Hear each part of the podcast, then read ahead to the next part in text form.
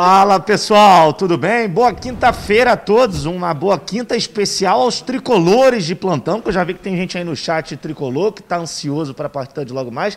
Mais uma vez, a partida mudou de local, a gente vai trazer muito disso aqui também. Lembrando, daqui a pouco, a partir de meio-dia e meia, Edilson Silva, Ronaldo Castro, René Simões. Hoje teremos um convidado especialíssimo também para falar de Fluminense na Libertadores.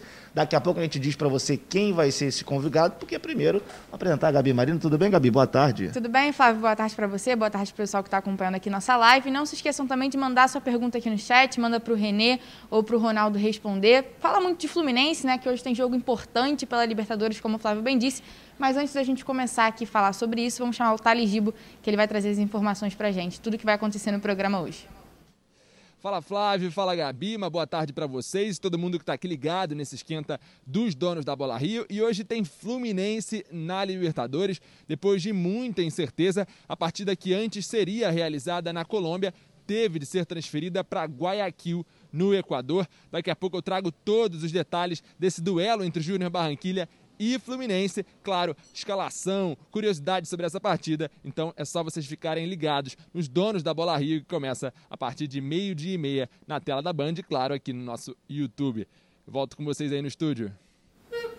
Um fato curioso sobre essa partida, é a questão que o Fluminense nunca enfrentou o Júnior Barranquilha na história. É, contra o Santa Fé foi parecido, mas com o Santa Fé já tinha jogado Isso alguns aí. amistosos, né? Contra o Barranquilha vai ser a primeira vez. É, é a história sendo escrita sob nossos olhares, né? É. A gente está tá podendo acompanhar isso. Lá na frente as pessoas vão falar, muito provavelmente, ah, no primeiro jogo da história, lá em 2021. É um jogo muito importante, acho que pra, principalmente para o Barranquilha, né?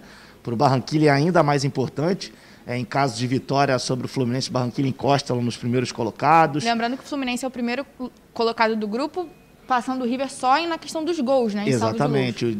Pontuação, o resto está tá bem parecido, exatamente.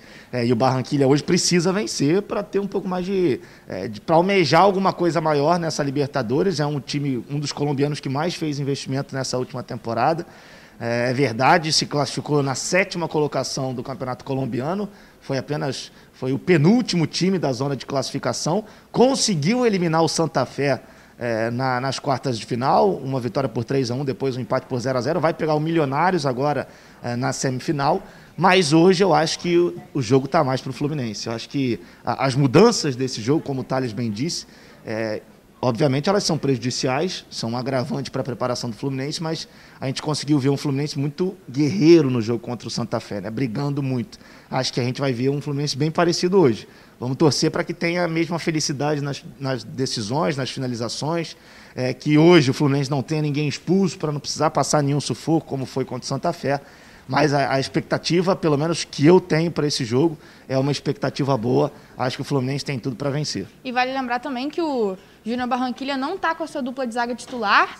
Acho que o Meira está suspenso, está machucado Isso. e o Dita está suspenso. Isso. Alguma coisa assim. E o Théo Gutierrez está machucado, está com uma inflamação e também não joga o atacante da equipe, o astro da equipe, né? É o grande jogador, né? O é. Théo Gutierrez, com passagem pelo futebol europeu. É, não tem o Théo, mas tem o Miguel Borra, né? É. Que é o jogador que aqui no futebol brasileiro teve uma passagem pelo Palmeiras, não deixou muitas saudades, é verdade mas é um jogador que no Atlético Nacional, antes de ir para o Palmeiras, foi muito bem.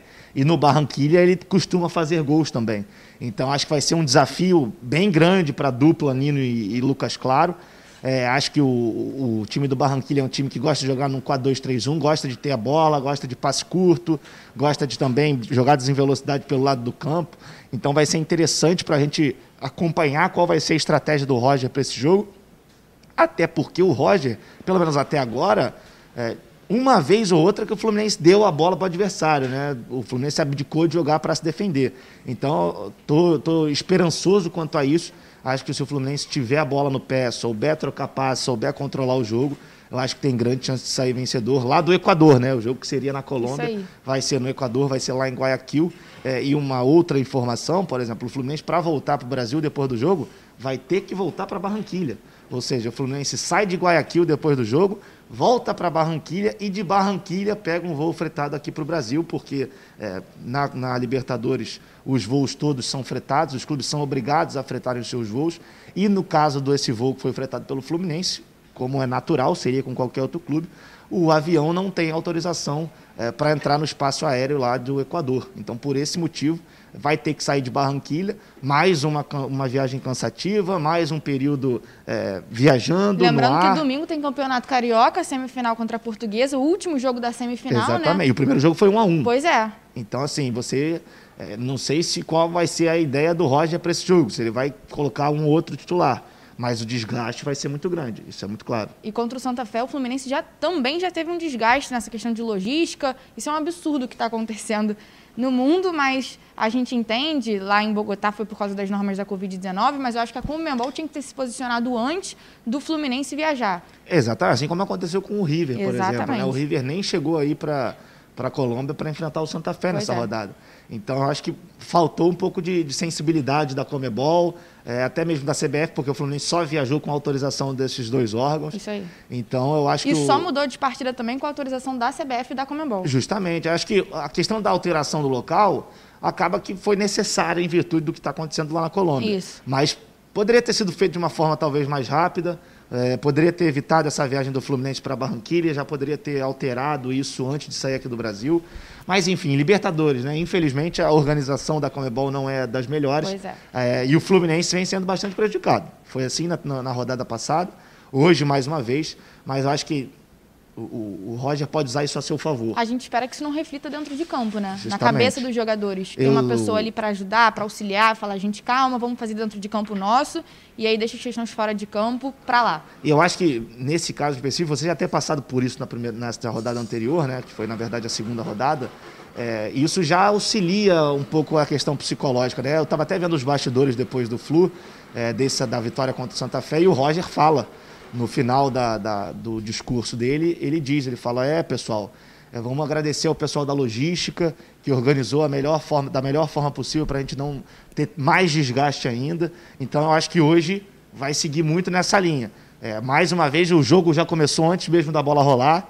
Mais uma vez o Fluminense é prejudicado em virtude da alteração do local, mas tem tudo para ganhar dentro do campo, tem tudo para ganhar na bola, tem um time com qualidade. Acho que o Roger hoje é, hoje ele vai armar um time que vai ter a bola em alguns momentos do jogo e vai tentar ser vertical. E Acho o Roger que esse é o maior desafio. Tem uma característica muito ofensiva e você tem peças no elenco para auxiliar o Roger nessa característica dele. Tem o Kaique, tem o Gabriel Teixeira, aí tem o Fred dentro da área, tem o Nenê que pode mandar a bola para o Fred, tem o Casares também no banco, então você tem peças importantes no elenco que podem auxiliar essa característica do jogo do Roger e aí dá tudo certo no final. Exatamente, eu acho que passa muito por isso, né? A provável escalação do Fluminense hoje é o Marcos Felipe, Calegari na direita, Nino, o Lucas Claro e o Barcelo substituindo o Egídio, Martinelli e Iago Nenê, Kaique, Luiz Fernando, Lu, Luiz Fernando, Luiz, Henrique, Henrique, e o Fred. Lembrando é... que o Egídio não joga porque está suspenso, recebeu o cartão amarelo vermelho. vermelho no jogo contra o Santa Fé. Justamente, aí vai entrar o Barcelos, que eu acho que é, nenhum dos dois merecem ser titulares do Fluminense. O Fluminense precisava, na minha opinião, precisa ir ao mercado em busca de um lateral esquerdo,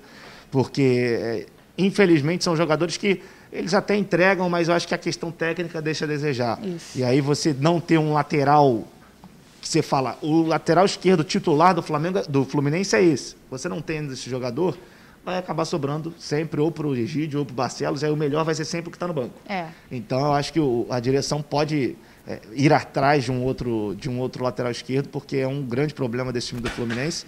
Eita, cuidado aí. Agora, tomara que não tenha quebrado, pode pegar, não tem problema não.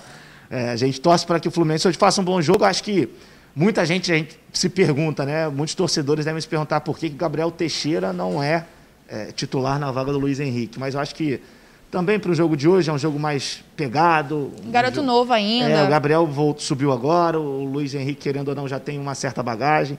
Então acho que o, o Roger começa, se esse for o time de fato, o Roger começa com o time correto. E acho que se precisar no segundo tempo, quem entrar também vai dar conta do recado. Eu acho que o Gabriel Teixeira tem o espaço dele no time, entrando no segundo tempo, ali nos 20 minutos do segundo tempo, para ajudar o time. Depende muito também de como esse jogo vai desandar, né? É verdade. Depende muito como é que vai estar o Júnior Barranquilha dentro de campo, vai, como o Fluminense vai se portar dentro de campo. Lembrando que a gente tem o Bobadilha, que é uma ótima peça para a Libertadores, para fazer a catimba ali dele, para ficar ali e marcar, pegar a bola, jogar dentro da área. Você ainda tem o Abel Hernandes também, que é um jogador experiente. Isso então, aí. acho que as opções hoje do, do Roger, elas são opções que podem mudar o jogo. Eu acho que é isso que, que é válido numa Libertadores, num grupo relativamente difícil, mas se o Fluminense ganha hoje, esse grupo difícil já não vira, não é aquele bicho-papão todo. O Fluminense ganhando hoje vai a sete pontos em nove possíveis. Ainda tem dois jogos dentro de casa contra os dois, teoricamente, piores adversários do grupo. Então você precisa de mais uma vitória em três jogos, três pontos em nove possíveis. Fica numa situação muito confortável, sem dúvida nenhuma. A gente espera, inclusive, hoje, que aconteça isso, que o Fluminense consiga uma boa vitória, consiga convencer o seu torcedor, até para ir com um pouco mais de tranquilidade no próximo final de semana. Como a gente costuma falar aqui, se ganhar hoje, está com um pé e meio dentro da Libertadores, da próxima fase da Libertadores, né? Um pé e meio, e o Fred já avisou, né? É. Quando se o Fluminense passar, passar, é um outro campeonato. Isso aí. Então vamos esperar, até porque tem um chaveamento também, a gente sabe que tem clubes que têm mais sorte do que outros. É. É, então, se o Fluminense tiver um chaveamento mais tranquilo, pode chegar longe. Vamos ver o que, que vai acontecer, mas tudo isso passa, obviamente, pelo jogo da noite de hoje. Gente, manda seu palpite para o nosso WhatsApp, o QR Code vai estar tá aqui na tela para vocês, já está aqui, ó. Só apontar a câmera do seu celular para o QR Code, vai direto para o nosso WhatsApp, grava um vídeo e manda um palpite para o jogo entre Fluminense e Júnior Barranquilha. Flávio, qual é o seu palpite? 2x1 um, Flusão. Eu acho que vai ser 3x1 Flusão. 2x1, um, gol de Fred e Nenê. O meu vai ser Fred, Kaique e Nenê. E aí depois, eu já vou até aqui dizer, depois nos bastidores eu quero ver lá, o Asilo está on. Então já vai um recado aqui para a rapaziada que edita aí os bastidores. O Asilo está on com dois gols, de um de Fred e um de Nenê, tá certo, rapaziada? Os Não vovôs vamos... estão on. Os vovôs estão on. O Asilo está como? Online, recebendo só gente de qualidade. Agora vamos falar de Flamengo, então? Vamos de Flamengo. Bruno Cantarelli. Canta, nosso canta, né? Fala aí, canta, solta a voz, amigo. É isso, Flávio, é isso, Gabi. Muito boa tarde para vocês. O seguinte, trago daqui a pouco um questionamento.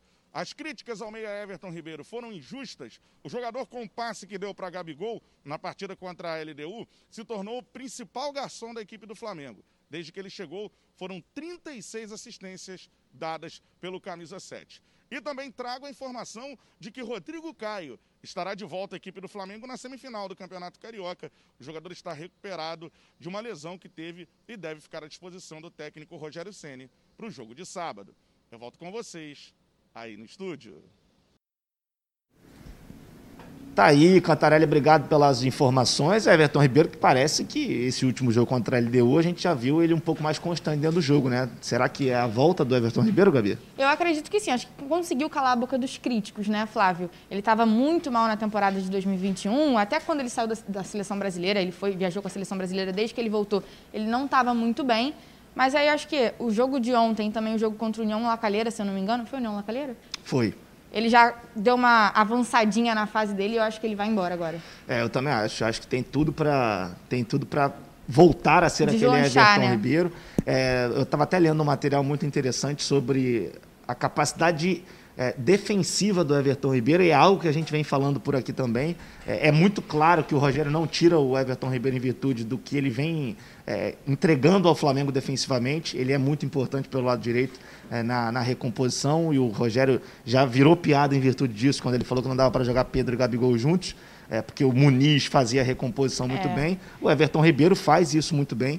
E hoje, eu acho que até mesmo o jogador, o próprio Everton Ribeiro, ele tem a consciência de que a fase dele não é boa e o que ele pode fazer para ajudar o time hoje de uma forma melhor é muito mais defensivamente, é muito mais taticamente do que criando jogadas, do que com a bola no pé. É muito importante o jogador ter isso na cabeça. Ó, não estou numa fase boa, mas estou aqui, vou tentar ajudar o time da forma que eu posso. Não é aquele jogador, não estou numa fase boa, mas estou nem que aí, é, vou para frente, vou atacar, aí não dá certo. Exatamente, ele conhece ali o limite dele naquele momento, né, na, nessa fase. E Contra a LDU, a gente já viu um Everton Ribeiro muito mais ativo com a bola no pé. E é isso que o torcedor, obviamente, espera dele, por, principalmente por ser um jogador já de meio campo, quase ataque, ele é um jogador bem mais ofensivo. Então, esses, esses números que o Cantarelli trouxe em relação ao Everton Ribeiro de assistência são ótimos números, evidente. É, mas na temporada 2021, se eu não estou enganado, foi a primeira assistência que ele deu. Então, é, tomara que seja um recomeço para ele no Flamengo, tomara que ele volte a ser aquele Everton Ribeiro que a gente espera, porque qualidade, né, Gabi? Ele tem, tem de sobra. Até porque se ele voltasse o Everton Ribeiro que a gente espera, a gente consegue ver outro Flamengo na questão ofensiva. A gente conseguiu ver, ver isso nessa partida. O Flamengo está muito bem ofensivamente. Tudo bem que deixa a desejar defensivamente, mas essa não é discussão. Ofensiva, ofensivamente, o Flamengo vai muito bem. Marcou 4 a 1 contra a União Lacalheira, marcou 3 a 0 contra o Volta Redonda, agora marcou 3 a 2 contra a LDU, em Quito, na altitude. Então o Flamengo está muito bem ofensivamente. E já tinha vencido 3 a 2 o Vélez na Argentina. Isso aí. As médias de, de gols do Flamengo na são Libertadores altas. são bem bem altos, assim. Então, foram três jogos, o Flamengo fez 14 gols. É. É, três contra o Vélez, três contra a LDU, quatro contra... Dez gols, na verdade, contra, o, contra a Lacalheira. É, então, são números expressivos. Eu acho que aí a gente também tem que frisar aqui e reconhecer o papel do Rogério Ceni. Flamengo que não vai ao mercado em virtude da situação financeira, mas o Rogério, ao que tudo indica, está recuperando alguns jogadores importantes. Vitinho, o próprio Michael, Michael, que já vem melhorando um pouco, o Everton Ribeiro também aos poucos parece que está voltando a ser aquele Everton Ribeiro. Então, se esses três jogadores, principalmente, é, é, começarem a dar caldo, começarem a render dentro de campo, como estão rendendo já nesse momento, eu acho que o Flamengo não vai, de fato, precisar de nenhuma contratação, pelo menos para a parte ofensiva do campo. Talvez um zagueiro, em virtude da situação do Rodrigo Caio. Até porque contratar alguém no nível do Flamengo seria é desembolsar difícil. muito dinheiro, né, é Flávio? É e aí poderia prejudicar o Flamengo. E o Marcos Braz já disse diversas vezes que o que, que ele quer? Ele quer oportunidade de mercado, ele não vai fazer investimento. Então, eu acho que passa muito por isso. Se o Rogério conseguir recuperar o trio Vitinho, Michael e Everton Ribeiro, Acredito que o Flamengo não vai ter problemas ofensivos durante a temporada.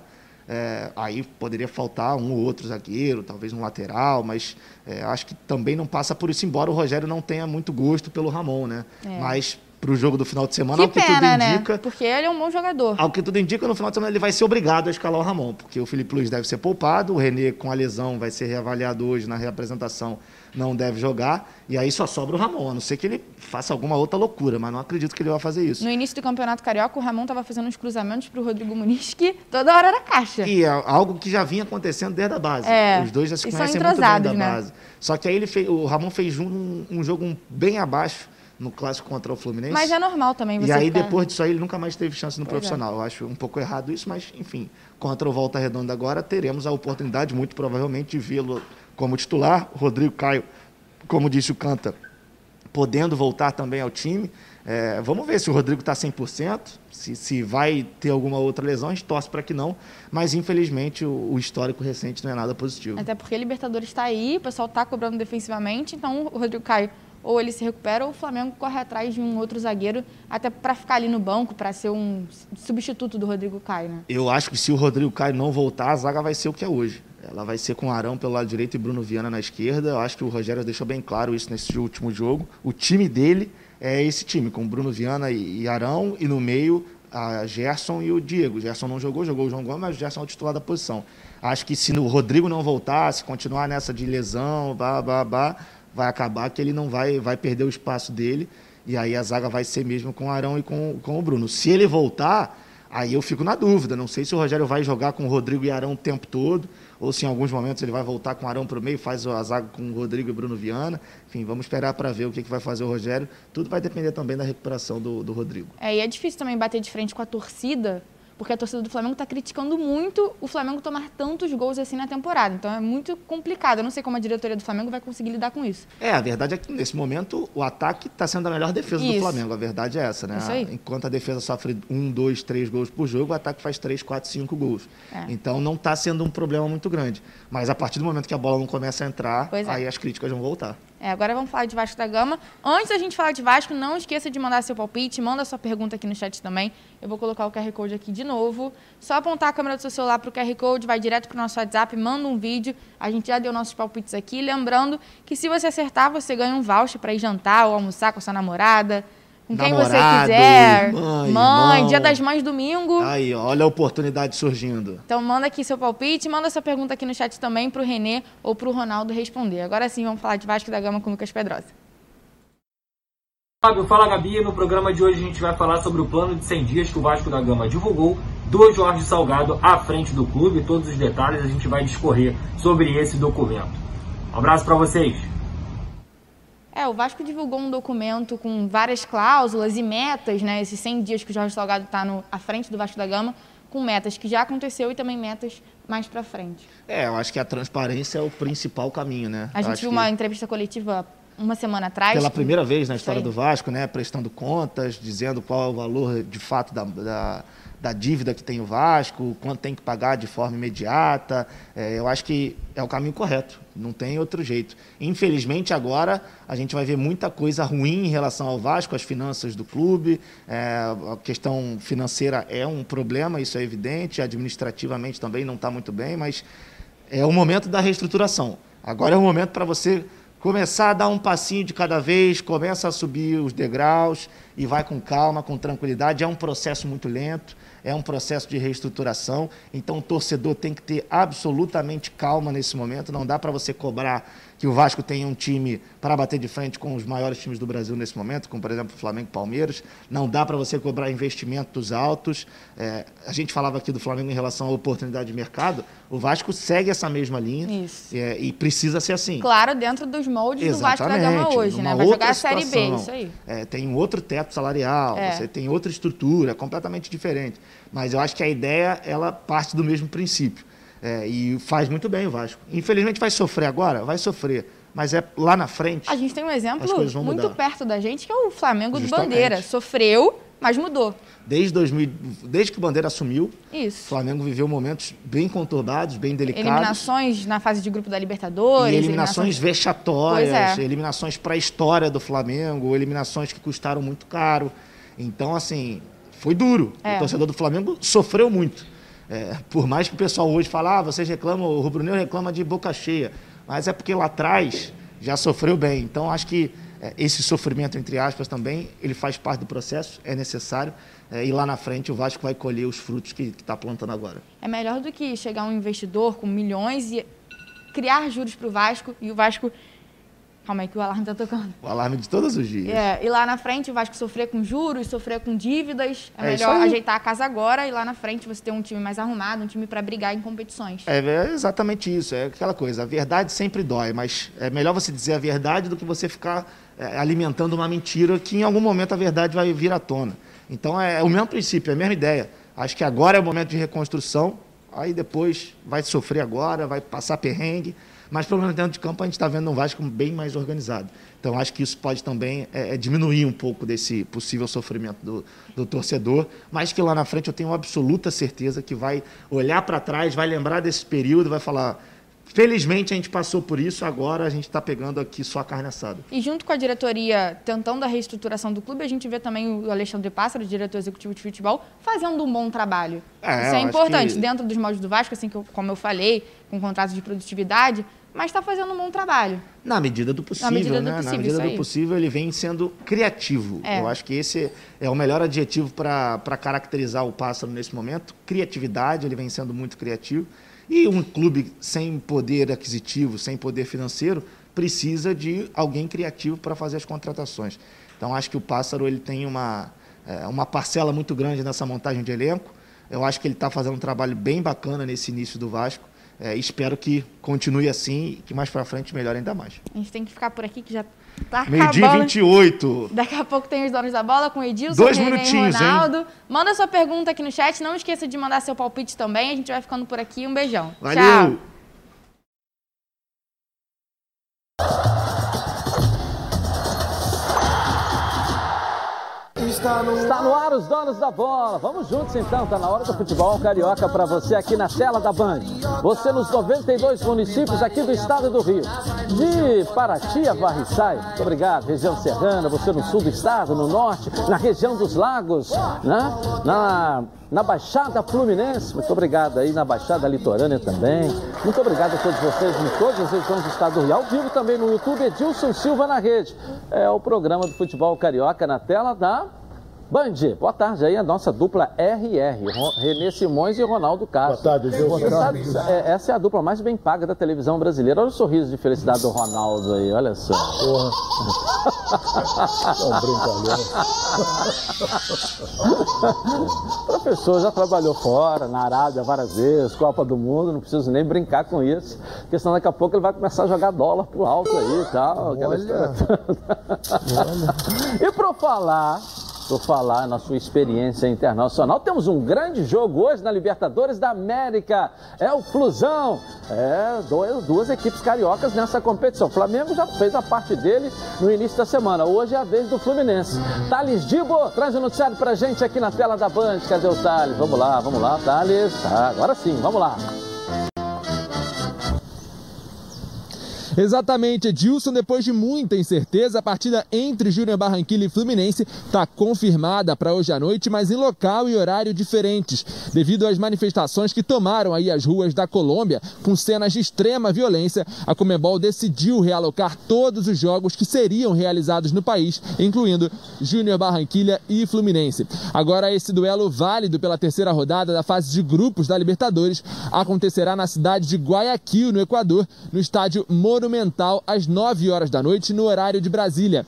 Assim como na semana passada, a delegação tricolor precisou mudar toda a sua logística na véspera do jogo. A diretoria teve de fretar um voo de Barranquilha para Guayaquil e os jogadores desembarcaram no Equador durante essa madrugada e, portanto, terão aí praticamente 18 horas de descanso e preparação para esse duelo.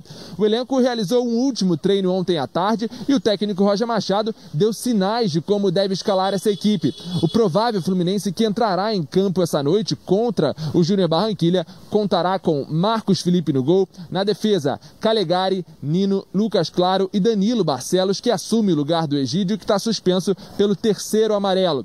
No meio de campo, Martinelli, Iago e Nenê e no ataque, Kaique, Luiz Henrique e Fred. Se vencer esse duelo, o time de Guerreiros ficará muito próximo da classificação para as oitavas de final, já que alcançará os sete pontos. E esse será o primeiro confronto entre as duas equipes em toda a história, portanto, uma partida inédita e que promete fortes emoções. Então é isso, Edilson, é dia de Fluminense na Libertadores e daqui a pouco eu retorno com mais informações. Segue contigo aí no estúdio. Valeu, valeu, Thales Dibo é aquilo que o Renê fala. O time do Fluminense, a galera já sabe. Está definido, né, Ronaldo? Né? É, não é, não? é a é única aí. modificação é, é, na esquerda, né? Que é, o Egídio foi expulso, foi expulso, no último jogo. Bom, o adversário do Fluminense, o, o Flávio Amêndola, pode trazer as informações que a gente entra com a participação de vocês aí. Flávio. Tudo bem, Edilson? Um abraço para você, que está acompanhando os donos da bola. Jogão de bola hoje lá. Seu som não está saindo, Flávio. Vamos esperar um pouquinho aí. Manda ligar teu, o som do teu microfone aí, que aí vai, vai ficar legal. Não é isso? É isso? Quem tá, então, enquanto a gente ajusta o Flávio aqui, nós estamos também com um, um jogador que tem uma história linda é, com a camisa do Fluminense, é lembrado sempre pela torcida. Está aqui o Ricardo Berna com a gente. Saudade, hein, Ricardo? Tudo bem, querido? Joia, tudo bem? É um prazer poder participar com vocês e meus amigos. Eu conheci o Renê de, de bigode, esse aí eu não tinha visto ainda Pois não. é, Ricardo, caiu, né, Ricardo? Trabalhamos juntos né, em 2008. Ricardo fez um ótimo trabalho, né? Acima de tudo, é um camarada centrado, extremamente culto. É, foi muito, muito, bom, muito bom trabalhar com ele. E o bigode caiu, sabe por quê? O Ronaldo é muito linguarudo, né? Que algumas coisas vão ficando brancas, né? É. Aí tem que ir tirando, eliminando. É, Quem falou foi o Ronaldo, branco. não fui eu, não. Quem ficou falou foi o Ronaldo. Branco, é verdade. um abraço, Ronaldo. Um abraço. Um abraço. É um prazer poder participar com vocês. E o Flusão hoje, Bernardo, o que, você está esperando? Que o Fluminense vai ter esse jogo? É, duas horas da manhã, duas e pouca da manhã chegaram, né? Fluminense e, e lá em Guayaquil, né? Para esse jogo, ou seja, passaram ah, praticamente a noite viajando, mas estão os dois times, né? Estão descansando. Mas o que, que você espera para o jogo de hoje aí do Fluminense em campo? É verdade, eu peguei uma viagem como essa para o Peru, na Sul-Americana. Ganhei uma tendinite no meu calcânio. Eu fiquei dois anos lutando com ela, mas tenho certeza que os jogadores vão saber superar isso. Espero que o Fred supere esse duelo de artilheiros aí também. É tem bastante coisa ainda para amadurecer com essa equipe, mas um time campeão a gente conhece durante a, o torneio, durante o campeonato. Ronaldo, é, tem todos os ingredientes necessários. Isso. É, eu, eu, eu ia até fazer um comentário, Ricardo, que foi que a Comebol fez foi um negócio, na minha opinião, dos mais absurdos. Primeiro porque o Fluminense saiu daqui, foi para Barranquilha, ficou lá, estava uma crise brutal e o Fluminense já estava lá. E é inadmissível você pegar um voo meia-noite de um país para o outro, porque a Comebol resolveu transferir, que não tinha garantias para jogar em Barranquilha, transferir para Guayaquil. Então, é, aquele que chegou lá, o Dilson já falou, chegou duas e meia da manhã em Guayaquil para jogar hoje à noite. Como é que está essa delegação? Porra, isso aí é um absurdo. Eu acho um absurdo. Infelizmente, isso. Infelizmente a gente vê aí a Comebol cometendo seus equívocos aí. Estamos vivendo um momento de muitos desafios, né? Mas no, também a gente sempre enfrentou dificuldades em relação à arbitragem, escalação de arbitragens, até jogos. Eu me lembro de, de, de jogos que, que, tivemos muita dificuldade por conta da arbitragem, tivemos que superar os, o adversário e a arbitragem. Mas, enfim, é, torcer para que o Flu supere tudo isso e consiga uma vitória expressiva. Professor René Simões. Está sendo um batismo extremamente interessante para o Kaique, para o Luiz Henrique, para o Martinelli, né? Que é muitos devem ter dito para ele, como o Fred, o Nenê, disse, olha, uma Libertadores é diferente. Eles devem estar olhando para ele e dizendo assim, peraí, é diferente assim? Que você vai para um lugar uma hora da manhã e volta, não joga, a dificuldade. Mas como é que você tem visto Marcos Felipe? Você que é especialista. Marcos tem, tem sido fundamental. É, tem muito a amadurecer também. Eu tenho conversado um pouco com ele, até ele, um rapaz bastante humilde e busca ouvir. Isso é muito importante para acelerar o processo de amadurecimento. E ele tem potencial aí para fazer um histórico brilhante aí, vestindo a camisa do Fluminense. Espero que comece nessa, nessa Libertadores já. Desejo que ele consiga alcançar esse êxito nessa Libertadores. O, o fato da semana passada, do jogo, o Fluminense viveu esse mesmo problema. E dentro de campo conseguiu superar. Claro que hoje a gente sabe que a equipe é um pouco mais forte, mas consequentemente também o Fluminense chega com mais cancha, mais rodado, porque é a terceira partida é, é, na competição. O René tem falado muito aqui, Berna, que a escalação do Fluminense nós já sabemos de cor, isso é muito bom. Claro que hoje tem a, a, a exceção do Egito, que foi expulso, foi expulso, mas você vê, do goleiro ao, ao, ao, Fred a gente sabe de cor. Isso é um fator, fator fundamental também, né? É muito importante essa constância, até para ver um desenvolvimento melhor, a confiança dentro de campo entre os atletas, eles se entenderem melhor. Você já vê ali o primeiro gol do, do Flu na última partida, que é a jogada entre Nenê e Fred, isso mostra o entrosamento que está acontecendo, né? Alguns pontos é, que a, a, a, se destacar negativos, né? As nossas laterais ali têm saído cruzamentos com facilidade, então uh, as bolas altas ali na área podem definir muita coisa. Então são os pontos que o Roger com certeza vai saber corrigir e espero que amadureça a tempo para conseguir resultados expressivos e quem sabe uma grande conquista, né? Ô, ô, Ricardo, você acha que, pelo que você viu, você acha que o Júnior de Barranquilha pode surpreender ou o, o Fluminense entra em campo com uma equipe melhor? Olha, por ser uma equipe em construção ainda, é uma nova metodologia, o próprio Roger chegou há pouco tempo e já tem resultados expressivos, marcas importantes. Mas o Libertadores é um grande teste. Não só para esses jogadores que o René mencionou, mas para todo esse grupo que está sendo construído. Mas o mais importante é que vem, vem, vem de uma sequência de trabalho. É, para se conquistar Libertadores, eu lembro que na minha época diziam que tinha que estar tá sempre disputando. Então que façam proveito dessa dessa oportunidade, principalmente os jogadores mais novos, é, usar aqueles jogadores mais experientes como referência e entregar o seu melhor, que eu tenho certeza que o nosso comandante, o Roger, total gabarito ali para levar o time a uma conquista. Professor, para a gente fechar. É, é, normalmente, o, o, o, Berna, eles dizem é, o campo atrapalha para os dois, se é ruim. Mas o que acontece é o seguinte: o Fluminense já ia jogar fora de casa. E agora o Júnior Barranquilha passou a jogar fora de casa também. Então eu acho que nesse, nesse rescaldo todo aí, eu acho que o Fluminense leva uma vantagem um pouquinho melhor nesse aspecto, não? Ainda mais por ser nível do mar. O René é especialista nesse aspecto mental. Eu lembro que ele conversava bastante com toda, a equipe quando nós trabalhávamos juntos. Todo treinamento ele fazia questão de trazer o entendimento para todos. É, e vem demorando o esporte no Brasil para valorizar esse aspecto mental, é, a importância que tem esse treinamento também. E tenho certeza que se os jogadores mais novos souberem ouvir e acompanhar esses conselhos que os, os mais experientes trazem, com certeza o potencial que eles têm pode trazer grandes resultados. Ok. Ô, ô Bernardo, para a gente fechar, fala para a torcida do Fluminense, para os nossos telespectadores aí, o que, que o Bernardo está fazendo hoje? Fala para gente. Com a irmã dele. Ainda? Isso. Uhum. A minha irmã ela é psicóloga formada na USP. Isso. É, nós não estamos juntos, mas ela, ela segue concurso vestibular. É, preparatório né, para vestibular. Eu estou com uma academia de esportes aqui em São José dos Campos, em sociedade com a Thaís Picard, foi goleira da seleção brasileira. Thaís! E, sim, a Thaís Picard. E estamos crescendo. Começamos antes da pandemia, iniciamos antes da pandemia, crescemos durante a pandemia e seguimos de vento em popa, metodologia própria, que embasa também essa questão do desenvolvimento humano. E espero, quem sabe, um dia poder levar isso para o futebol profissional, é, categorias de base nos clubes. É, eu fiz essa formação, é, análise comportamental, fiz duas formações nos Estados Unidos, inclusive, e desenvolver essa metodologia baseada nesse aspecto que nós mencionamos há pouco.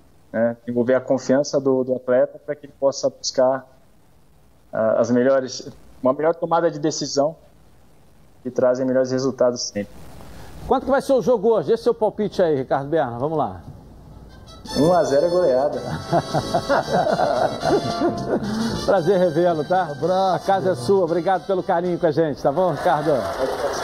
Nossos amigos os telespectadores aí. Valeu, valeu. Ricardo Berna conversando com a gente. O René fez a pergunta para ele. A gente pode falar, Ronaldo. O que, é que você acha? Como é, como é que vai ser esse jogo? É campo neutro, mas como é que você prevê é, esse jogo entre. O, o, o René colocou um detalhe que me passou desapercebido. Porque o Júnior de Barranquilla não joga em casa. É, é, foi legal. Entendeu? Uma vantagem bem colocada. A vantagem, o Fluminense ganhou Estou alguma coisa aí. É. Né? Estou emocionado com o seu elogio. Não, não precisa se emocionar, não. Agora é emocionar só com outras coisas. Então é. é... o que, que acontece? Você. O que, que a colocação do Edilson foi o que, que eu espero do Fluminense hoje? Campo neutro. Não vai mudar a maneira de jogar. Isso aí o Fluminense não vai. E o Roger já estudou o Júnior de Barranquilha, essa coisa toda, e vai partir para ganhar o jogo. Fluminense ganhando, ele pula para sete pontos, dá um grande passo para a sua classificação. Deixa eu dar um pulinho no Flávio Amêndola aqui para trazer um pouco mais de informação sobre esse jogo aí. Flávio, fala com a gente aí. Agora sim, Edilson, agora tudo certo, tudo funcionando. O Barranquilha que hoje precisa da vitória contra o Fluminense. O Barranquilha que é o lanterna do grupo, tem apenas um ponto em dois jogos. Por isso esse jogo contra o Fluminense é considerado de suma importância para as pretensões do Barranquilha é, dentro do grupo, dentro da Libertadores. O Júnior, que foi uma das equipes colombianas que mais investiram para essa temporada, é, mas o treinador Luiz Pereira, ele tem alguns problemas importantes para o jogo de logo mais contra o Fluminense. O Theo Gutierrez não vai jogar, ele tem uma inflamação no tornozelo, por esse motivo ele fica fora. E a dupla de zaga titular também não vai jogar. Um dos zagueiros está suspenso e o outro está lesionado. Por isso, o time do Barranquilha que vai a campo hoje tem Vieira no gol, Viáfara na direita, aí a dupla de zaga reserva, Roseiro, Gomes e na esquerda o Fuentes, aí no meio-campo uma dupla de volantes com Moreno e Vasques, um pouco mais à frente Parroy pelo lado direito e o Inestroça pelo lado esquerdo. Olho nesse Inestroça, é um jogador interessante, centralizado jogando atrás do centroavante está o Gonzalez e lá na frente o Miguel Miguel Borra. E não é aquele Borra que jogou no Flamengo. Esse Borra foi o que jogou no Palmeiras, que veio aí a preço de ouro do Atlético Nacional. Tem uma história muito grande no futebol colombiano, mas aqui no Brasil, é verdade, não foi tão bem assim. Então esse é o provável Júnior Barranquilha hoje para a partida contra o Fluminense. E repetindo, Edilson, o Barranquilha vai ter que sair para o jogo. Vai precisar vencer a partida para, quem sabe, aí poder almejar coisas maiores dentro da Libertadores. Sabe qual foi a maior alegria da torcida do Palmeiras que esse Borges aí, sabe qual foi? Quando ele foi embora, entendeu? Ó, tá e ele ainda, tem, ele ainda tem contrato com o Palmeiras, hein? É, tá emprestado, né? É. Rapaz, se descer lá em Congonhas, a galera manda voltar direto, não é isso? Um abraço aí, Flávio. Você volta daqui a pouco aí da redação. Bom, dito isto... Pode ah. anotar, ele vai dar muito trabalho hoje. Ele, né? É jogador, é jogador de correria é jogador que gosta de bola rápida. Então, então não precisa jogar futebol, ele dia se preparar para o atletismo não, na Olimpíada gol, aí. Se ele gol. corre, corre, corre. No Atlético Nacional ele foi campeão da Libertadores, por isso o Flamengo contratou ele. Uhum. Ele não é mau jogador, não. Não, no Flamengo não, Palmeiras? O Palmeiras, é, isso. Tá, tá, ele não, não é, não é mau jogador, não, é bom jogador. Uhum. Eu acho que como é tudo no nível do mar, é, podemos esperar a correria que eles fariam normalmente. E aí o Fluminense vai ter que dar uma controlada nesse jogo, vai ter que entrar o Nenê, vai ter que entrar o Fred. Calma, gente, calma, gente, segura um pouquinho. A Rosana está aqui, né? Rosana, Rosana com a gente. Da... Rosana está aqui, ela é mãe de jogador e tem uma associação de mães de atletas de futebol.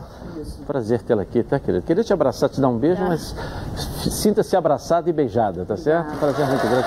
Você, você é mãe de qual jogador? Sou mãe do Davi. Davi? Ele joga, é, ele joga em Portugal.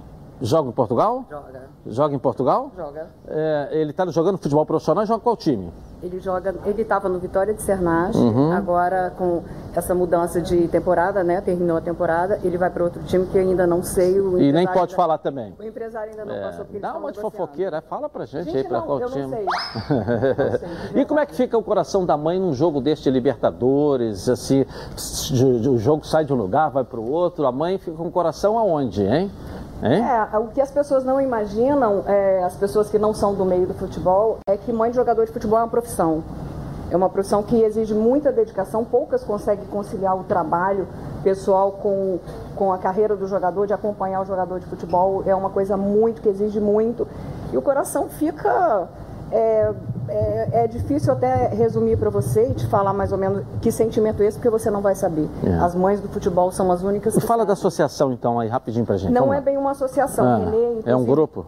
É um grupo. A Renê, inclusive, quis é, fazer uma instituição uhum. para a gente levar isso mais a sério. professor padrinho, então? É, ele é total é. padrinho, ele é padrinho. Fala quanto que vai ser Fluminense, então, e, e Júnior Barranquilha hoje. Me dá seu palpite também. Não, 3x0 Fluminense. 3 a 0. Eu sempre serei Fluminense. Meu filho Davi jogou no Fluminense. É. Meu filho já foi jogador. Depois dessa declaração e ter dito publicamente, você pode voltar quando você quiser aqui, tá legal? Sim, obrigada. Volta a ser. Fluminense tem preferência aqui nesse programa aqui, tá bom? Obrigada, obrigada. Fique à vontade aí, prazer, tá bom? Tá certo?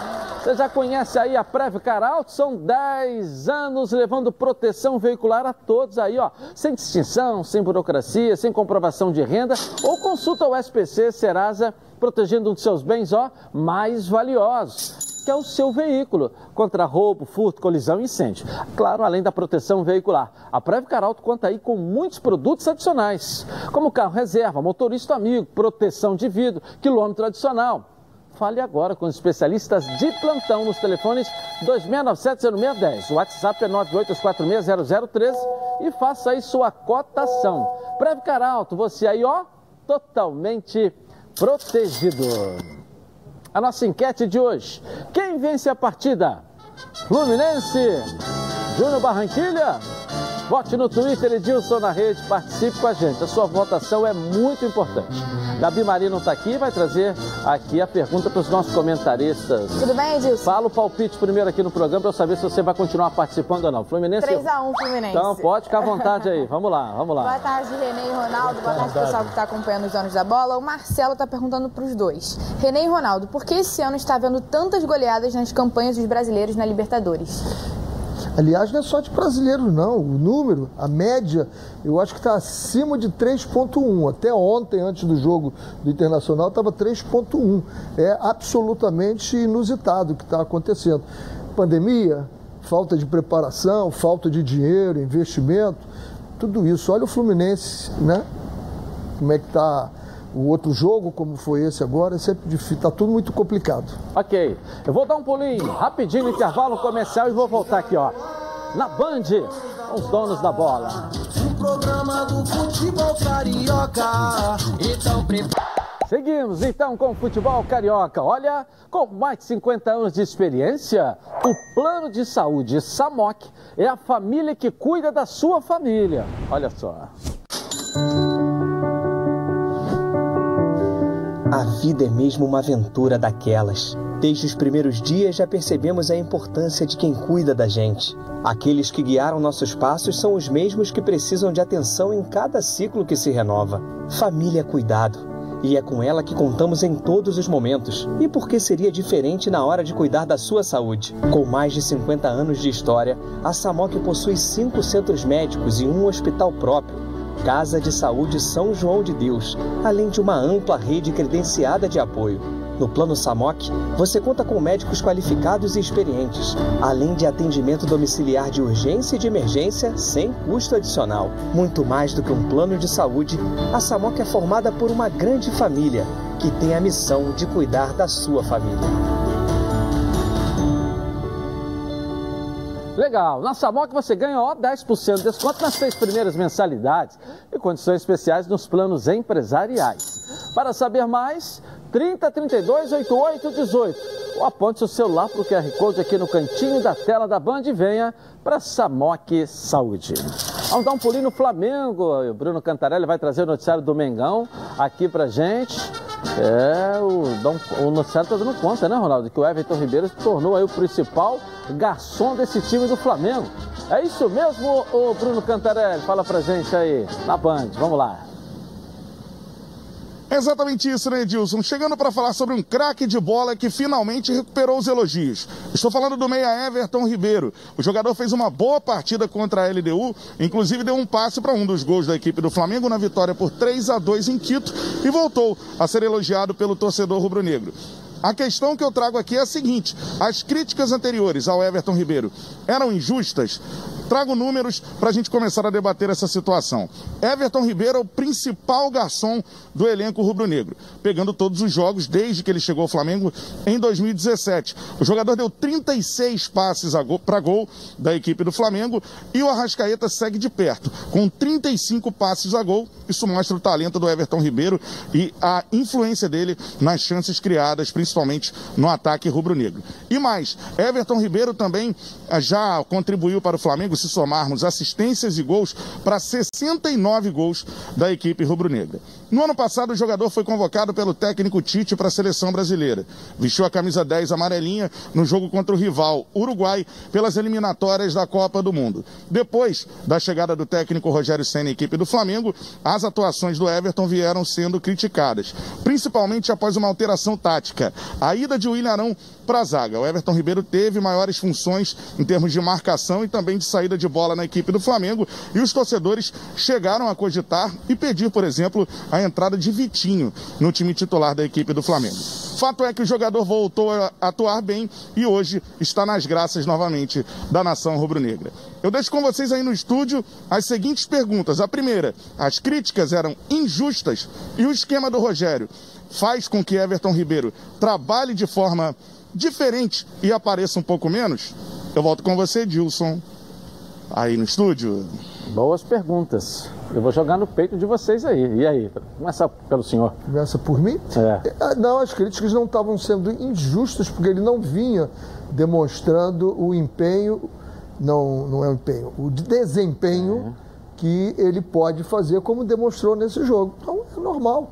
Até porque a quem muito é dado, muito lhe é cobrado. Então ele dá sempre muito, então ele é muito cobrado. Isso é absolutamente normal.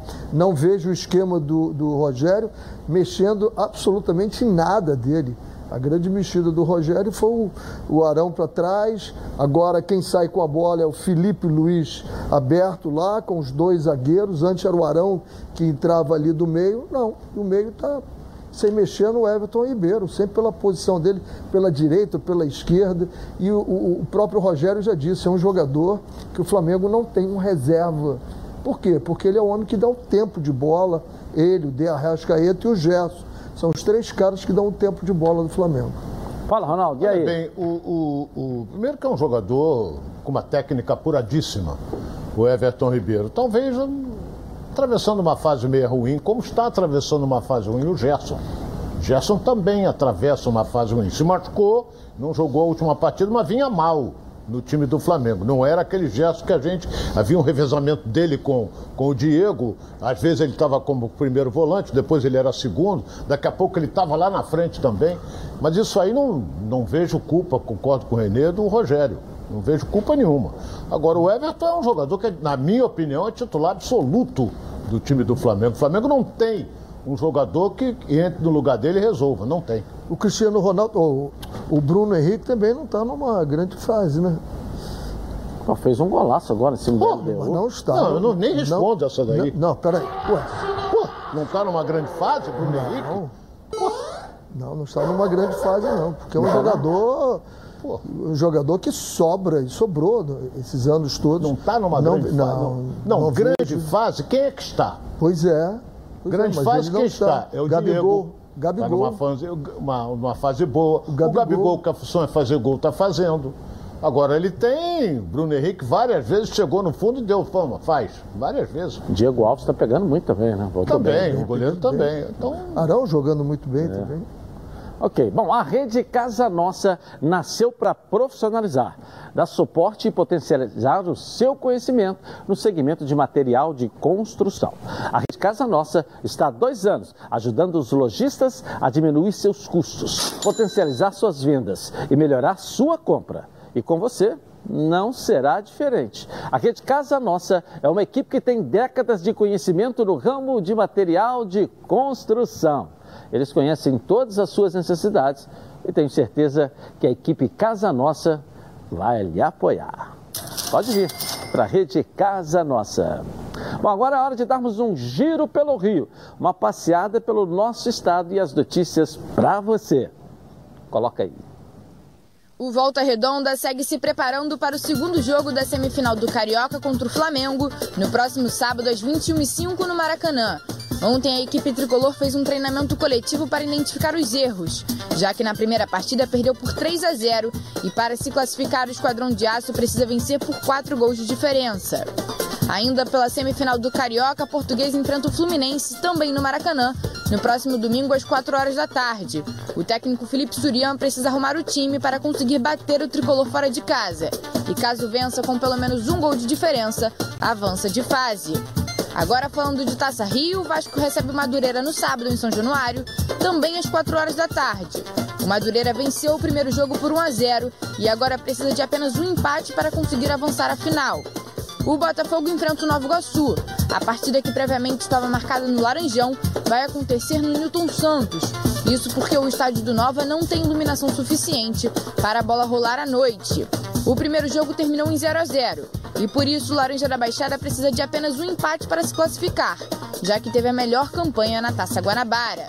Vale lembrar que quem vencer a Taça Rio embolsa um milhão de reais.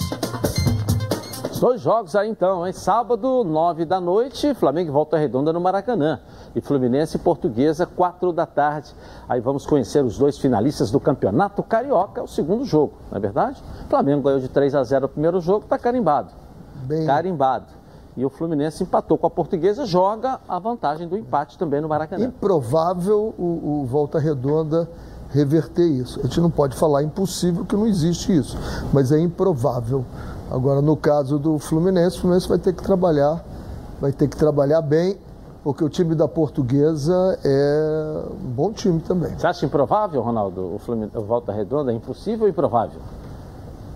Eu acho impossível ganhar de três gols de, de diferença do Flamengo. Não, tá? três, gol, três gols não adianta. Se o Redonda bater 3 a 0 classifica o Flamengo. Então a vantagem é impossível. Tem que fazer quatro. Tem que fazer quatro. Se já tem uma mosca que chata é. voando em cima de mim. É, é... Tomar banho, passar desodorante, perfume, espanta mosca às vezes, entendeu? Não, não, não espanta não, porque asa eu não tenho. Tá então faltando um produtozinho aqui para poder dar uma limpeza aqui, não é verdade? O que, que acontece? É. Você você está abordando um assunto que é o Volta Redonda Tem que reverter. fazer quatro, né? Difícil, impossível no meu modo de entender. Fluminense concordo com o Renê. Agora está esquecendo que o Vasco joga com o Madureira com a obrigação de ganhar também. No sábado. Isso pela Taça Rio. E o Botafogo joga contra o Nova Iguaçu no domingo, que é no Engenhão. Marcar o jogo... que ganhar. Tem que ganhar. Marcar o jogo para o Engenhão, porque marcar o jogo para 18 horas lá no, no, no, Laranjão não tem refletor. Se jogasse no Laranjão era mais complicado. Mas, vamos ver. Ok. Bom, o presidente Jorge Salgado no Vasco da Gama completou 100 dias de gestão e divulgou um plano de metas. Lucas Pedrosa, fala pra gente aí, trazendo o noticiário do Vasco aqui na tela da Band. Vamos lá. É isso aí, Edilson. O Vasco da Gama está numa temporada de reconstrução e o presidente Jorge Salgado completou 100 dias à frente dos Gigantes da Colina em 2021. Ele que entrou nessa gestão depois de uma questão política muito complicada, aquela briga toda na justiça com Levenciano, mas foram 100 dias de Jorge Salgado e o clube divulgou um documento com mais de 80 páginas detalhando tudo que foi feito e tudo que o clube ainda vai querer fazer. São 48 metas, além disso, 10 metas que ficam como diretrizes aí para o Gigante da Colina. Eu vou ler para vocês essas metas. O Vasco da Gama quer estar entre as cinco maiores receitas do Brasil, aprimorar nosso patrimônio, reestruturar o endividamento do Vasco da Gama, equacionar o fluxo de caixa a curto prazo, recuperar a tradição nos esportes olímpicos, futebol forte e vencedor, reformar o estatuto, criar um plano rígido de integridade, resgatar o DNA social do clube, simplificar a vida associativa do sócio e também do torcedor. Então essas são as diretrizes da, da presidência aí de Jorge Salgado, junto à sua diretoria. O documento está disponível no site oficial do Vasco para o torcedor que quiser saber mais detalhes. Lembrando, já foram cinco folhas salariais pagas na gestão de Jorge Salgado, incluindo também folhas da gestão de Alexandre Campelo. E o Vasco da Gama tem o jogo contra o Madureira no próximo sábado pela Taça Rio, na busca aí do seu primeiro troféu nessa gestão, Edilson. Agora eu volto com você. Um abraço e até amanhã. Valeu, valeu, Lucas Pedrosa. Tendo notícia, volta. Vamos lá. E aí, Ronaldo? Olha, o Salgado está fazendo, está enxugando o clube, né? Porque o Vasco, como os outros grandes também, todos, de um modo geral, sem público, você fica. Olha o prejuízo que teve o Flamengo, vai para São Paulo, todo mundo teve prejuízo, Fluminense teve prejuízo. Então é, ele está tentando enxugar isso aí. Porque a torcida do Vasco é muito grande. Se o Vasco tem público, está jogando no São Januário com estádio lotado. Então a ideia dele é uma ideia brilhante de enxugar, ver o que está fazendo. Agora, os esportes olímpicos que ele quer voltar, isso aí não dá dinheiro. Entendeu? Então, mas é uma tradição. Clube de regatas Vasco da Gama. Não, o Remo você não pode tirar de jeito Não pode. Nenhum. O Remo você não o pode Remo tirar. É, é clube de regatas Vasco da Gama. É.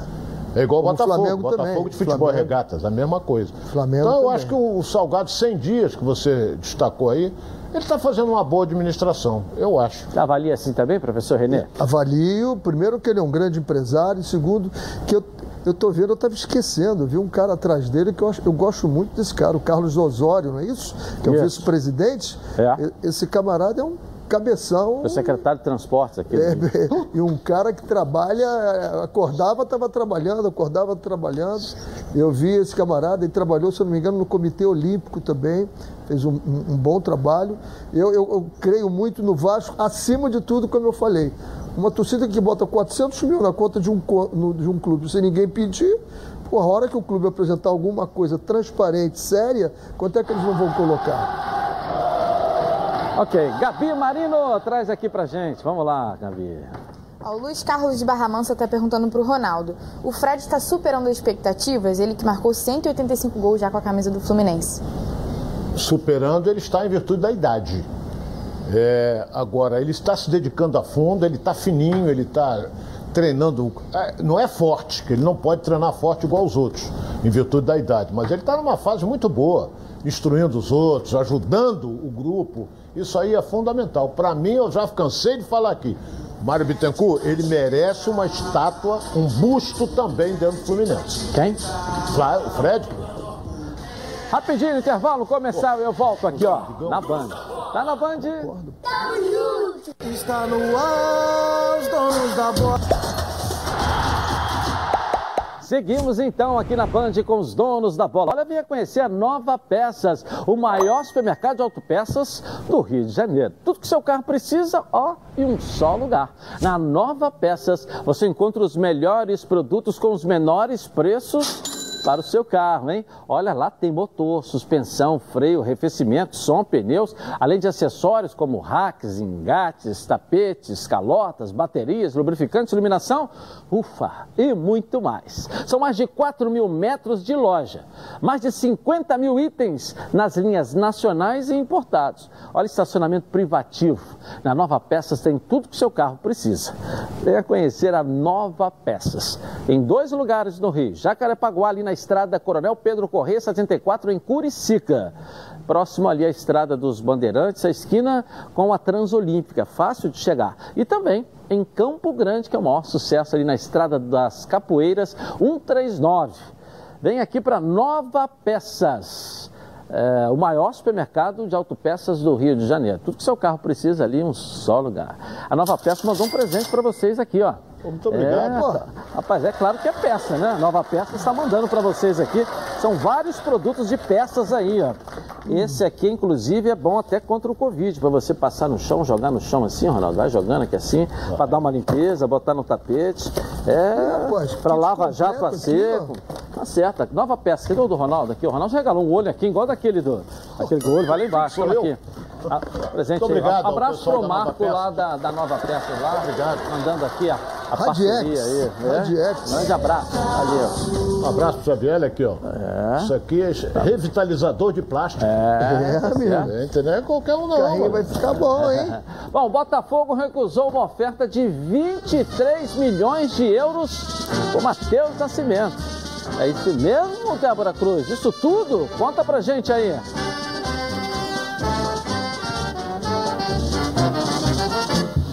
É exatamente isso, Edilson. Quem vê a recusa desse valor, que na cotação atual passa da casa dos 100 milhões de reais, até pode pensar que a diretoria errou ao tomar essa decisão, tendo em vista o caos financeiro que vive os cofres do Botafogo. Mas a verdade é que eles entendem que Matheus Nascimento, que tem apenas 17 anos de idade, pode valorizar muito mais e se tornar ainda mais lucrativo. Por ser menor de idade, Matheus só poderá se transferir para o exterior quando completar 18 anos, ou seja, a partir do dia 3 de março do ano que vem. Nesse caso, o clube, que não foi revelado, mas que é de Portugal, pagaria uma parte do valor agora para ter a preferência na negociação e a outra após a transferência do jovem atleta ser concluída. Até mesmo pela idade, qualquer negociação, qualquer transação envolvendo o atacante é tratada com muita cautela pela cúpula alvinegra. Nessa negociação, o Botafogo ficaria com 60% dos direitos econômicos de Matheus Nascimento. 30% seria destinado à família do jogador e os outros 10 serão repassados pelo clube à Escolinha de Niterói, onde a jovem promessa foi revelada. A gente lembra aqui que Matheus Nascimento foi integrado ao elenco profissional no ano passado, ainda com 16 anos, quando assinou seu primeiro contrato profissional. Ele já atuou em 20, 21 jogos e o primeiro gol pelo time principal foi marcado na goleada por 4 a 0 sobre o Macaé pelo Campeonato Carioca. Desde que assinou o contrato, Matheus passou por uma espécie de transição de categorias e recebeu uma atenção especial da preparação física e da fisiologia do clube. E até mesmo pela carência no elenco atual na posição de centroavante, o atleta acabou se tornando uma das principais opções do time. E dentro desse assunto, a questão que eu levanto para vocês aí no estúdio é a seguinte: o Botafogo fez bem em recusar essa oferta diante do cenário que vive atualmente? É melhor mesmo a joia do clube ganhar um pouco mais de casca antes de ser negociado? Edilson, comentaristas, é com vocês aí no estúdio. Duas perguntas, duas boas perguntas, professor. E aí? Eu venderia. Venderia? Eu venderia, claro. Você tem que ajustar as suas finanças. Aproveita, entendeu? Ajusta as suas finanças, uma boa oferta, né? Quem é que está vendendo acima disso aí? Não, não, não vai conseguir não. Entendeu? Fala, Ronaldo, a sua opinião. 23 milhões de euros, isso representa quase 150 milhões de reais. Vou ser franco, respeito, adoro a Débora, uma repórter brilhante, ela não tem culpa, ela recebeu, para mim isso não existe. O Botafogo dizer que não aceita, tá mortinho. Falta dar um bico para ser enterrado, não aceitar 23 milhões de euros. Para mim, essa proposta aí chama-se fake news. Débora, me perdoe, não tô, não tô. É, mas não é notícia você só da Débora, não, essa é não é, você não é culpada disso. Né? Mas se pintar oficialmente, porra, já estava sendo vendido há muito tempo. Concordo com o Renê, vendia voando. Ah, tem 17 anos, não importa. O Flamengo vendeu o Vinícius Júnior estabelece. por, por- por quase isso. Tá, mas ele um só pode mais. depois completar 18, né? É, ele só vai. ele- Primeiro que ele Ainda só tem vai depois. Só, vai, só É, pode depois recebe completar um, 18. um agora. O problema do Botafogo, e, e aí a gente começa a viajar, né? É que o Botafogo tem tantas penhoras que de repente. Eh, Será que vão penhorar? Vão segurar? Você sabe de uma Mas coisa, Renê? tira para pagar salários, Olha né? bem, tira para eu- pagar Edilson, com a salários. sua permissão, é, eu tenho acompanhado o noticiário do Botafogo, eu vou dar até um alerta aqui. Rapaz, todo dia que a gente pega o noticiário do Botafogo, vem que um disse que o Botafogo está falido, o outro disse que o Botafogo está devendo horrores, o outro disse que não tem receita, o outro diz que é isso, que é aquilo. Porra, Esquece isso. Esses problemas financeiros têm que ser resolvidos internamente. Não, para que está dando satisfação a torcida que está devendo? Todo mundo sabe que a despesa do Engenhão é 20 mil reais por dia. O que, que interessa isso para o torcedor? O Já torcedor não deve tem- ser mais, né, Ronaldo? Ó. Porque com as demissões, Ah, esses 20 agora mil... ainda demitiu 90. Esses, esses, Então é, tem que parar com isso, sabe. Dilson? É, é, o presidente chega, ah, que agora nós estamos com uma dívida assim, que tem penhor assado, que tem. Esquece! Vamos focar única e exclusivamente na Série B. Vamos focar nisso aí, porque eu volto a dizer, o Botafogo tem que ser protagonista na Série B. E vai entrar não sendo, na minha opinião. Tem que ser, porque se ele permanecer na Série B é o caos total.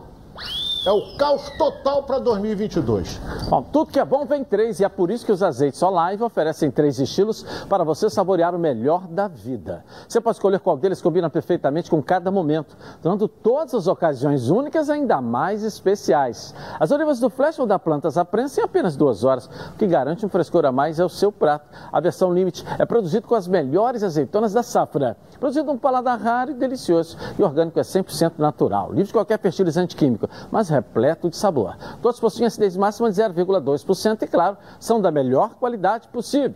Ficou difícil escolher um só, né? Então experimente todos. Quer ver só? Coloca aí.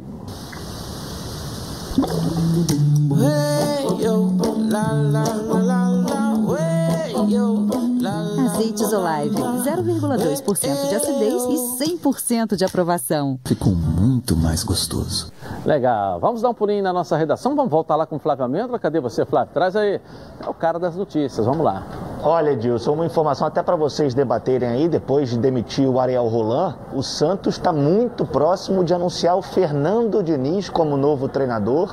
É, o Santos já fez uma proposta ao Diniz, que agora está estudando, mas a tendência é que ele aceite uma proposta é, de um ano, podendo esse, esse contrato ser renovado ao final desse, é, desse período de um ano, ou seja, no final do ano, se o Santos tiver vontade, pode renovar com o Fernando Diniz, não vai ter multa rescisória e o Santos, depois de ter vendido o Soteldo para o futebol canadense, é, vai poder voltar a investir no mercado. Então isso é considerado de suma importância e o Fernando Diniz deve aceitar o convite até o final do dia de hoje. Será que é uma boa para o Santos, Edilson? Vamos ver. É o famoso treinador ginecologista, né? Toque, toque, toque, toque, toque, toque, não é isso? Valeu, daqui a pouco a gente volta. Né? Vamos ver. É isso? Eu gosto, eu, Eu gosto sei. do trabalho dele. É, é só que, que, que eu acho que o Fernando tinha que ter uma coisa chamada variação. Porque toda a equipe que ele dirige, o estilo é o mesmo. Toca, toca, é valorizar a posse de bola. Ele, ele até uma vez eu vi uma entrevista e dizia, enquanto eu tiver com a bola, meu time tiver com a bola, eu não vou tomar gol. E ele tá certo, agora toca, toca, toca. E ele- todo mundo sabe, se ele for pro Santos, ele, eu, acho, eu acho ele um excelente treinador. Se for pro Santos, vai ser aquele toque, toque refinado, vai É. chegando. eu acho, eu acho que no- no- teve um determinado momento que o São Paulo estava praticando o futebol mais bonito do Brasil. É, agora, depois daquele desentendimento dele É, o com problema dele é que Tietê, não está dentro das quatro linhas, não está É, fora das quatro o linhas. Ele precisa problema- segurar o temperamento dele. O problema... Aí ele perdeu o controle todo. do Olha, olha Ele é uma pessoa- é- é. Renê, você É. conhece É. ele. Sou amigo dele. Entendeu? É amigo dele. Ele é um cara muito legal com o grupo. né? Muito. Ele Mas não é- é esse negócio de dizer que tem ele horas- brigou. Ele é um cara que o grupo gosta dele. Mas ele, ele é é muito tempest- sincero com o grupo. Mas é meio tempestivo. Mas tem horas, né? tem horas que. Ele, ele sabe disso. Ele sabe disso. Fluminense joga um hoje pouquinho. na Libertadores. Vamos voltar com o Thales Dibo, trazendo mais informações do tricolor das Laranjeiras. Vamos lá, Thales. Estamos de volta, Edilson, trazendo mais alguns detalhes desse duelo entre Júnior Barranquilla e Fluminense, que acontece logo mais às 9 horas da noite. Bom, com essa mudança de local da partida, uma enorme preocupação da torcida tricolor era justamente em relação a uma possível diferença de altitude entre as duas cidades. No entanto, é importante a gente ressaltar que tanto Barranquilha quanto Guayaquil se encontram a nível do mar e, portanto, o elenco tricolor não terá dificuldades quanto à altitude. E olha, dentro de campo, além da rivalidade tradicional de um confronto de Libertadores, os atacantes Fred e Miguel Borja fazem um duelo à parte.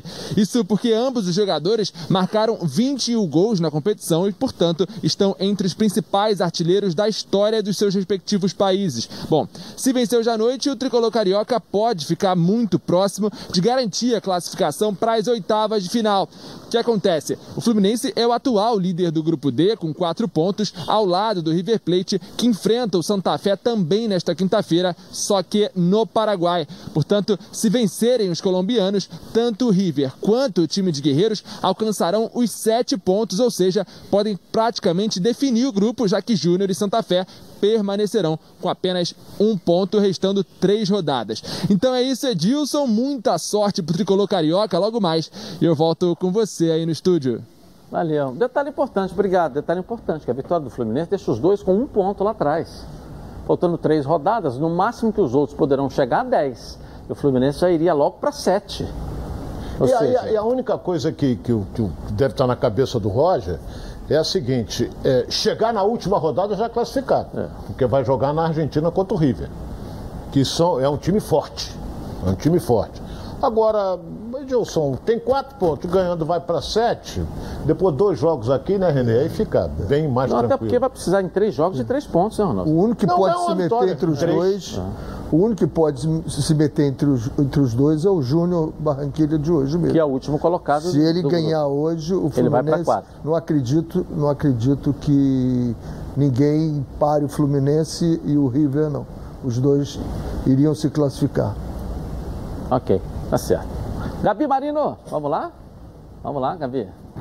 O Alex de Valença está perguntando para o Renê. Com a notória ineficácia do trabalho do técnico Marcelo Chamusca no Botafogo, não seria a hora de buscar outro treinador no mercado? Olha, é, é eu, eu, hoje estou postando, se você entrar lá no Renê Simões Oficial, no meu TBT, eu posto a minha história quando eu cheguei no Al Rayyan do Catar. Eu perdi, acabei o primeiro turno em 1989 em último lugar.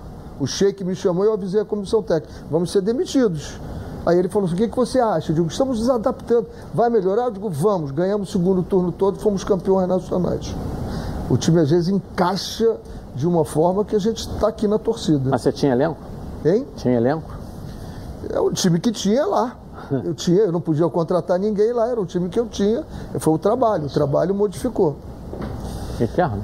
Não, é, o trabalho, o, o, o, foi o príncipe, um sheik, foi. Sheik. Ele chegou e disse que, que acreditou no seu trabalho. Agora e os adversários? Uhum. Eram fortes? Eram, pô. Eu estava em último lugar. Porra. Eu estava em último lugar no primeiro Eu turno. volto já já. Da banda. O programa do... Estamos na Band com os donos da bola. É a hora de ver a rede bochechando com os gols pelo Brasil e também pela Libertadores da América. Coloca aí. Pela Libertadores da América, o Internacional recebeu o Olímpia no Beira-Rio e não tomou conhecimento dos paraguaios. Uma sonora goleada por 6 a 1. Destaque para Thiago Galhardo, que marcou duas vezes e um deles foi esse belo gol por cobertura. Vitor Cuesta, Caio Vidal e Yuri Alberto completaram o placar. Já pela Copa Sul-Americana, o RB Bragantino sofreu um duro golpe em Bragança Paulista. Aos 47 do segundo tempo, Valoies de cabeça deu a vitória ao Tajeres. Final RB Bragantino 0, Tajeres 1. Legal, legal. Os brasileiros estão fazendo gols, hein? É. E domingo tem Fórmula 1 de novo aqui na tela da Band. Vamos dar mais uma, uma olhada nas novidades. Como se já não bastasse competir contra Lewis Hamilton, Max Verstappen ganhou mais um rival na disputa pela liderança do Mundial: os limites de pista.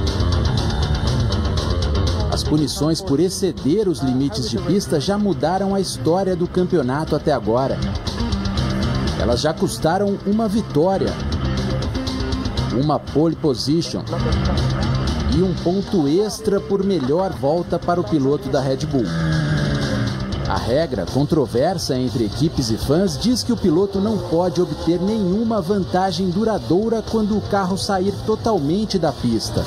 Logo na primeira prova do ano, no Bahrein, para evitar uma punição, o holandês devolveu a liderança depois de ultrapassar Lewis Hamilton por fora da pista a quatro voltas do final.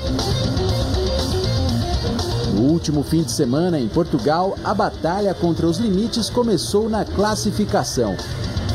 Max fez uma volta rápida o suficiente para garantir a pole, mas teve o tempo deletado por exceder os limites na curva 4 do circuito de Portimão. Na corrida, largou em terceiro e chegou em segundo. Tentativa de conquistar o ponto extra pela volta mais rápida, colocou pneus macios na penúltima volta e conseguiu o melhor tempo, mas excedeu os limites mais uma vez na curva 14. A esta altura, a diferença para o líder Lewis Hamilton já poderia ser menor do que os atuais oito pontos, ou até mesmo as posições poderiam estar invertidas, com o inglês na vice-liderança. Neste domingo, as disputas contra Hamilton e os limites de pista continuam, e voltar ao palco da primeira vitória da carreira na Espanha pode ser um incentivo a mais para o piloto da Red Bull. Legal, que show de transmissão. Ronaldo, Fluminense ganha de, de quanto hoje? Dá o seu palpite aqui na tela da Band. 3x1 Fluminense. 3x1. 3 acima. Que beleza, que beleza. 2x1. 2x1 pro Fluminense? Quer me despedir do programa? Não, não, não, você me manda não embora. Sei, eu não, sou, não, não. sou- tá meio virado, Eu não acho- sei, andou meio acho- virado esse final de semana passado. É, eu acho que o Fluminense vai bem hoje. Vamos ver aqui 2 a 1 a, a resultado da nossa enquete aqui, coloca no ar aí. Vamos lá, 47% o Fluminense, 40, é, 44% a turma do Seca Seca, empate 9%. Não sei para que a Seca Seca vai participar, vai votar, né? É. A turma do Seca Seca não tem o que fazer. Técnico fica querendo secar aqui. Você não falou o seu palpite? Já falou? Já falou, já falou, já falou 3x1 aí, tá certo? Yeah. Amanhã nós vamos mostrar aqui, comemorar aqui nos jogos da bola. Boa tarde pra você, até amanhã.